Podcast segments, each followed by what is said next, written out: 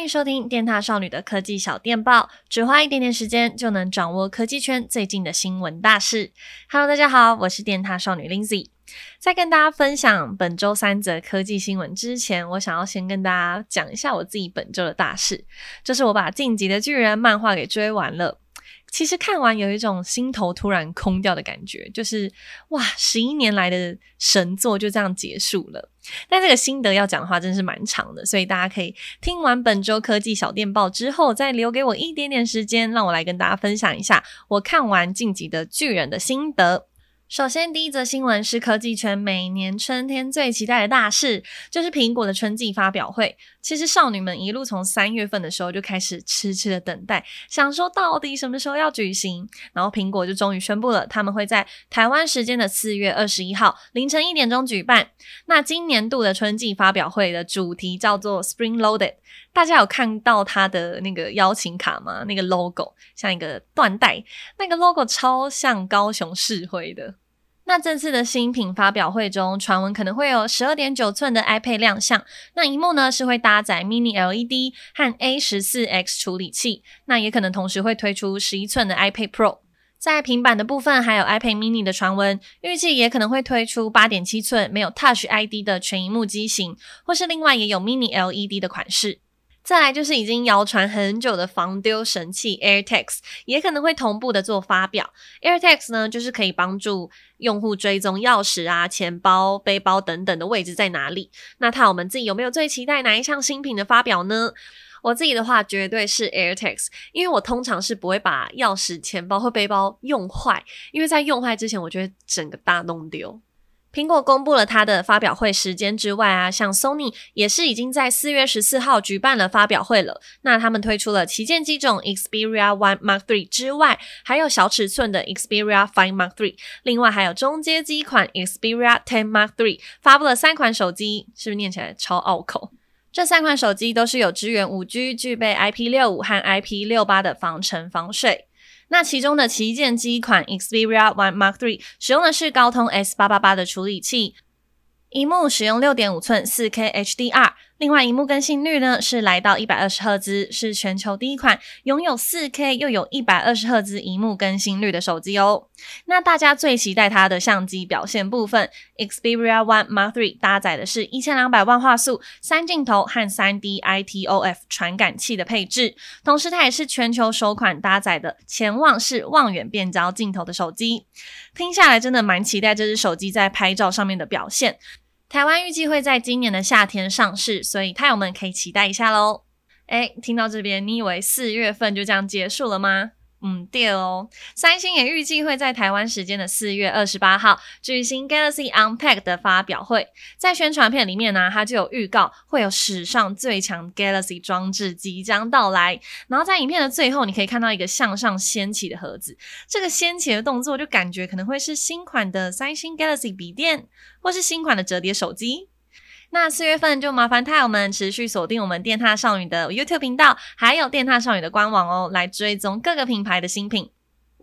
接下来第二则新闻是成长飞快的品牌 Realme，它推出了一款四千元不到的智慧手表，叫做 Realme Watch S Pro。那它的机身是采用不锈钢表壳，还有圆形的表面设计，使用的是一点三九寸的 AMOLED 萤幕，最长的续航时间可以来到十四天。另外还有支援 IP68 防尘防水和五 ATM 的防水，所以你带着它下去游泳是没有问题的。那它除了有支援十五种运动的模式、血氧浓度侦测、心率侦测之外，还可以智慧遥控家电。还有还有，我自己觉得最重要的就是可以远端拍照遥控，超级方便。那整体来说呢，Realme Watch S Pro 算是一只具有竞争力，而且功能也算完整的智慧型手表。那它已经在四月十五号正式开卖喽。另外也是智慧手表的消息，就是已经传了三年之久的 Google Pixel Watch，在二零一九年收购 Fitbit 之后，终于慢慢的浮出台面了。近期呢，它就在网络上有流出了 Pixel Watch 的相关渲染图，采用的是无边框圆形表面的设计，机身呢也只有一个实体的按键，外观看起来非常轻薄简单。在规格方面，使用的是 Wear 四千一百的处理器，系统则是会用 Google 自家的 Wear OS。根据外媒的报道，Pixel Watch 有望最快就会在今年的秋季发表会和 Pixel 5A 5G 一起登场。但是它有没有可能会成为 Apple Watch 的最强劲敌呢？我们就拭目以待。接下来最后一则新闻是，Sony 在四月十四号释出了 PS5 的首波重大更新，其中最重要的就是可以让玩家自己扩充储存空间，把游戏传输到外接的 USB 硬碟上面，那也解决了重度的游戏使用者空间不足的问题。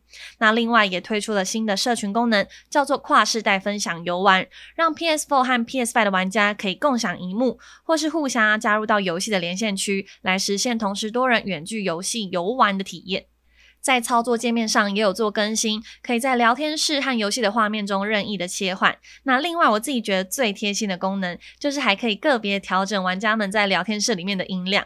假如你的朋友很吵，你就可以把它调小声一点，这样他才不会玩得太激动，压起来的时候呢，会突然吓到你，耳膜整个被震爆。除了我讲的这些之外，还有其他的功能也都会在这次的更新里面。那大家可以尝试更新来体验看看喽。对，没错，只能请大家帮我体验看看，因为本人就是根本买不到 PS Five。以上就是今天跟大家分享的三则科技新闻。那接下来我要讲我看完进击新进击 巨人的心得。进击心得的巨人是什么？我是在大概大学的时候开始看进击的巨人的漫画，然后一开始看前面几部啊，前面十几集都觉得哇。超猛、超厉害，然后巨人长得超丑，我超喜欢。然后因为我本身就是喜欢血腥啊、喷血、啪的那种 那种漫画，所以我就看得很投入。但是看到中段的时候，我就一度很想放弃，因为我本身就是个小脑袋的人，他的那个世界观布局的越大，我就脑力真的是逐渐衰退。再加上他们的人名都超难记，像是 Historia。平常真的不会有人叫这个名字诶，真的很难记。然后后来我就是接着在看动画，就有稍微就是补一下那些我脑子流失掉的剧情。我觉得这部漫画最厉害的地方就是作者在人性上面的刻画超级细腻，你会跟着里面的很多的角色啊，站在他们的立场去想一些事情。但也许你想的并不一定是真的正确啊，你你觉得的正义不一定是对其他人来说真的正义。所以我在看《进击的巨人》的时候，有时候都会问自己说：我会不会像他一样？就是我觉得对我自己公平的事情，是对其他人有公平吗？作者也有说过，他就是把敌人跟受害者之间的关系弄得比较单纯，就是引导读者把情感投入在主角的时候，跟着剧情发展，然后慢慢的转换立场。也可以反思说，其实我们生活啊，在这个社会里面，人跟人的相处，不是只有对跟错两种面向，每一个人都可能会有他的难处啊，他所面临到的困境等等。不过结局是被蛮多人骂烂尾，我自己是觉得不至于啦，就觉得就是作者的安排嘛。我自己还打算之后再重追一次动画，感觉就是很多细节都还可以再看得更仔细，真是一部考验智商的动漫。那这就是我很零碎的晋级的巨人心得。以上就是今天的科技小电报喽。喜欢本期节目，记得要点选五颗星。那我们就下次见喽，拜拜。